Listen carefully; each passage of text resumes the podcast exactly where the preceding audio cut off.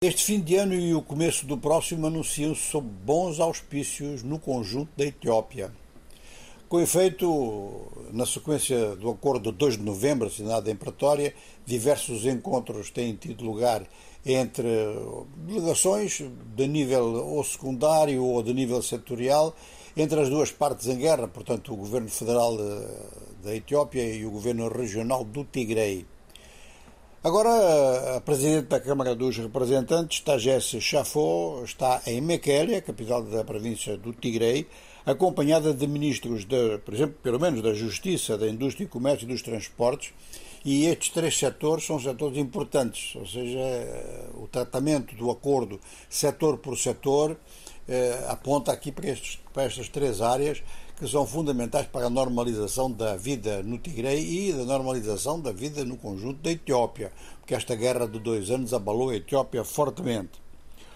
Já aqui há uns dias tinha anunciado que delegações, sobretudo componente militar, tinham se encontrado numa localidade da própria Etiópia e a semana passada um encontro de delegações já de alto nível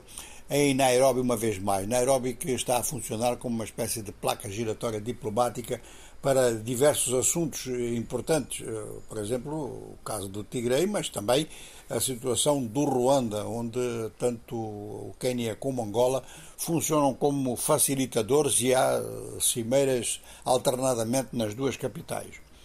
Agora, esta visita da senhora Tajes Chafó visa a criação de